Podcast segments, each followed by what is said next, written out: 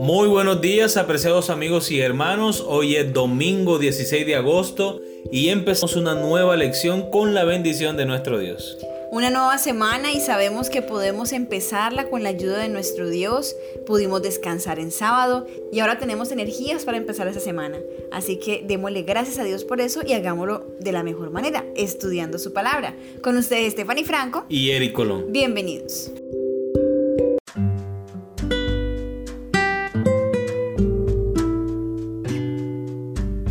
Actitud de Jesús hacia las personas. El título de la lección para el día de hoy. Jesús siempre buscaba lo bueno en los demás, sacaba lo mejor de ellos. Una de las críticas que los dirigentes religiosos de su época tenían hacia Jesús era, Este a los pecadores recibe y con ellos come, como está en Lucas capítulo 15 versículo 2. Estaban preocupados porque él comulgaba con los impíos.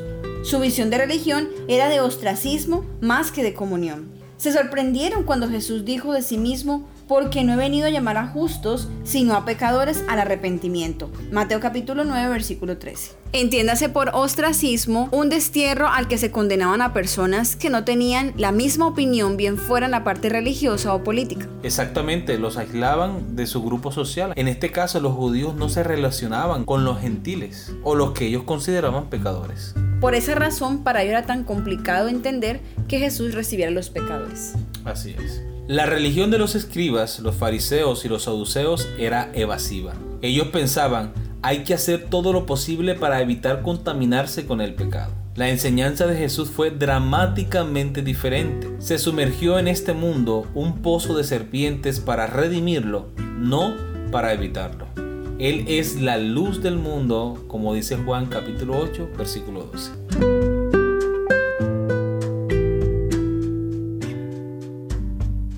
Muy bien, hemos llegado a la pregunta de nuestra lección. Lee Mateo capítulo 5 versículos 13 y 14. ¿Qué dos ilustraciones usó Jesús para describir a sus seguidores? ¿Por qué crees que usó esas ilustraciones específicas? Ver también Juan capítulo 1 versículo 9 capítulo 12, versículo 46 y Filipenses capítulo 2, versículo 15. Mateo capítulo 5, versículo 13. Vosotros sois la sal de la tierra, pero si la sal se desvaneciere, ¿con qué será salada?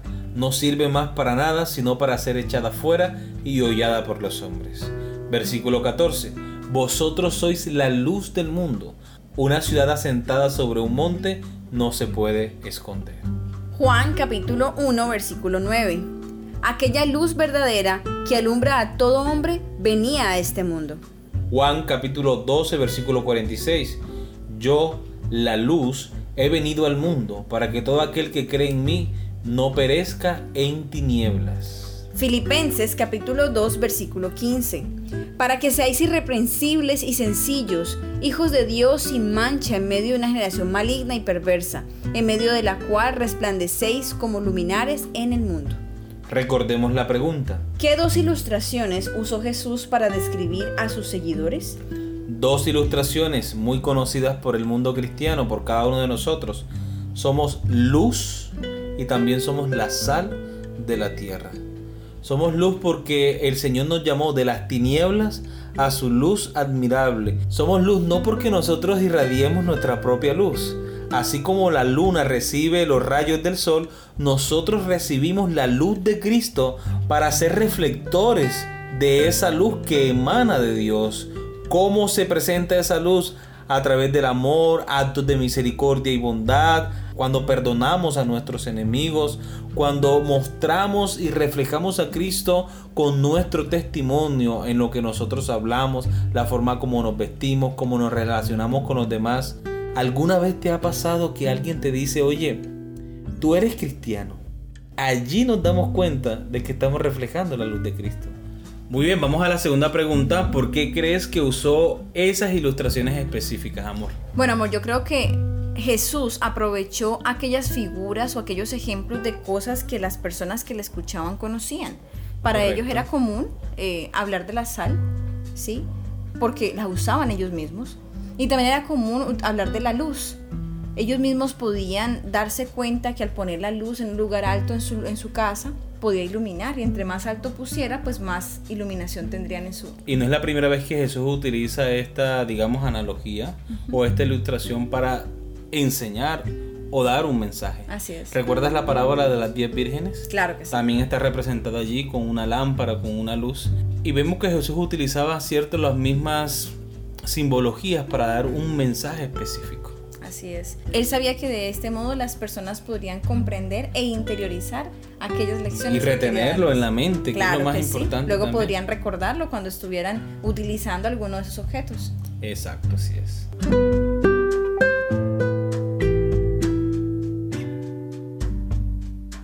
Muy bien, continuamos con la lectura. La sal era uno de los recursos más importantes del mundo antiguo. Era extremadamente valiosa y en ocasiones las legiones romanas las usaban como moneda. Era un símbolo de gran riqueza.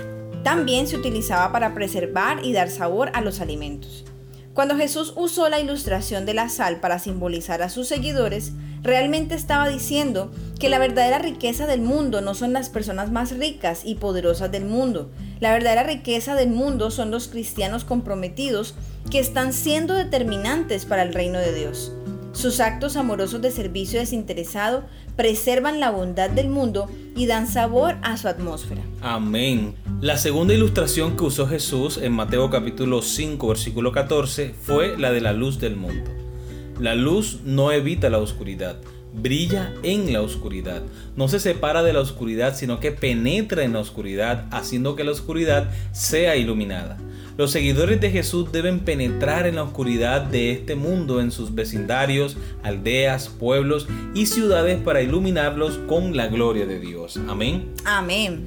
Como dijo el Señor en su oración, Señor, no te pido que los apartes del mundo, sino que los guardes del mal. Lo mismo debemos hacer nosotros, brillar con la luz de Cristo gracias al poder del Espíritu Santo que nos es conferido y a pesar de que estamos envueltos de la oscuridad por el pecado, iluminar por la gracia y el amor de Jesucristo. Amén. Muy bien, hemos llegado a la pregunta final. Después de considerar las palabras de Jesús en Juan capítulo 17 versículos 15 al 18, ¿cómo debemos entender la idea de separación del mundo y evitar el mundo? ¿Son la misma cosa? ¿Qué quiso decir Jesús cuando oró para que sus seguidores estuvieran en el mundo, pero que no fueran del mundo? ¿Cómo logramos eso? Mira mi amor, casualmente el texto bíblico que acabo de mencionar, hermanos, no había visto la pregunta final. Simplemente pienso yo que el Espíritu Santo dirige nuestro estudio Amén. y resulta que ese texto hace parte de la pregunta final y de la forma como vamos a concluir la lección en esta hora. Juan capítulo 17 versículo 15 al 18. No ruego que los quites del mundo, sino que los guardes del mal. No son del mundo, como tampoco yo soy del mundo. Santifícalos en tu verdad, tu palabra es verdad. Como tú me enviaste al mundo, así yo los he enviado al mundo. Muy bien, recordemos la pregunta. ¿Cómo debemos entender la idea de separación del mundo y evitar el mundo? ¿Son la misma cosa? ¿Qué quiso decir Jesús cuando oró para que sus seguidores estuvieran en el mundo pero que no fueran del mundo? ¿Cómo logramos eso? Bueno, debemos entender esto y buscar el equilibrio. No caigamos en el mismo error en que cayó el pueblo de Dios, en que literalmente se apartó del mundo, es decir, alejó a todas las personas que ellos consideraban que eran pecadoras o que ellos consideraban que de alguna manera eran una influencia negativa para su vida religiosa o su vida espiritual. No entendieron el verdadero propósito de su sacerdocio, que era que las demás personas fueran iluminadas con la luz, es decir, con el conocimiento de la palabra de Dios, la revelación de Jesucristo a las personas. El Señor nos dice que nos apartemos del mundo, es decir, que no participemos, ¿cierto?, de las costumbres, de los pecados que el mundo practica, pero que al mismo tiempo podamos estar cerca del mundo para influenciarlo con nuestro testimonio y el amor de Jesucristo, con nuestros actos de bondad, de servicio, de abnegación, de perdón, de misericordia, que las demás personas vean en nosotros verdaderos hijos de Dios. Amor, cuán diferente hubiese sido si el pueblo de Dios, siguiendo el mandato que Dios les dejaba como nación escogida y separada, hubiesen mostrado a los demás que eran una nación santa, noble, una nación amigable, que estaba dispuesta a hacer algo por otros y que aunque los otros estaban matando entre ellos, era una nación diferente, que estaba guiada por un Dios poderoso y que si había amor hacia ellos, ellos podían responder con amor también hacia otros, pero que si venían con espada, sería Dios quien pelearía sus batallas y sería Dios quien ganaría por ellos. De hecho, en el reinado de Salomón iban por buen camino. Tú recuerdas la historia de que la fama del reino de Israel junto con su rey, el rey Salomón, esa fama se esparció por todo el mundo. Sí. Tanto así la reina de Saba, movida por la curiosidad, bueno, ¿qué está pasando en Israel? Que eso es un reino próspero y tienen un rey sabio, tanto así que su fama, la fama de su sabiduría ha llegado hasta acá. Ella misma en persona fue a hablar con el rey Salomón y comprobó que no había una persona más sabia que él. Salomón también pudo testificar que esa sabiduría no provenía de él, sino que esa sabiduría provenía de Dios. ¿Qué fue lo que Salomón le mostró? Le mostró el templo de Jehová. O sea, eh, se estaba cumpliendo el propósito. Las personas venían a investigar por la curiosidad, venían a conocer al Dios de los israelitas. Y ese era el propósito de Dios. Y casi, casi que ese propósito se cumple pero vemos cómo Satanás, ¿cierto?, estorba los planes de Dios cuando el rey Salomón empieza a tomar decisiones equivocadas, las mismas decisiones que nosotros tomamos cuando nos apartamos de Dios. Así es. Entonces recordemos que así como el pueblo de Dios pudo haber hecho tanto y estuvo tan cerca, nosotros también podríamos hacer algo y no solo estar cerca, sino lograr. No, y tenemos que lograrlo. Si queremos ver el rostro de Dios, tenemos que vivir de acuerdo a la voluntad de Dios. Amén. Exactamente. Entonces, qué bueno es que nosotros no seamos del mundo, como mencionaba ahora mi esposo, participando y haciendo lo que el mundo hace. Obviamente no vamos a rechazar a las personas y a verlas como quien tiene un virus y entonces hay que evitarlas. No, obviamente no sino que no podemos criticar a las personas en lo que hacen. Debemos con amor tratarlos, mostrarles, así como hizo Jesús, que queremos hacerles bien, que no deseamos maltratarlos ni criticarlos. señalarlos tampoco. Exacto, sino tener una actitud como la que Jesús tenía hacia las demás personas, una actitud de amor, una actitud de bienestar, de preocupación por sus problemas también, y mostrarles que nosotros llevamos dentro de nosotros algo mucho más poderoso, y es a Jesús mismo, que actúa a través de nuestras manos, a través de nuestras oraciones, de nuestras palabras de aliento, de una sonrisa que le brindemos a las demás personas. Amén. ¿Cuánto puede hacer una sonrisa en la vida de una persona que lo necesita? Muchas personas se han quedado en la iglesia por ese amor fraternal que se vive entre los feligreses, entre los miembros de la iglesia que la conforman. ¿Cuántas personas han venido a los pies de Cristo por esa amistad, por esa preocupación genuina, por ese amor?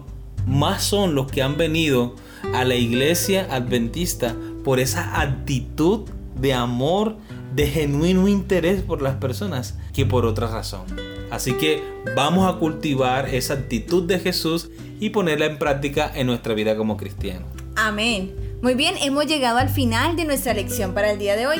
Esperamos que haya sido de crecimiento espiritual como lo ha sido para nosotros también. Y recuerden, nos esperamos mañana para una nueva lección. Que Dios les bendiga.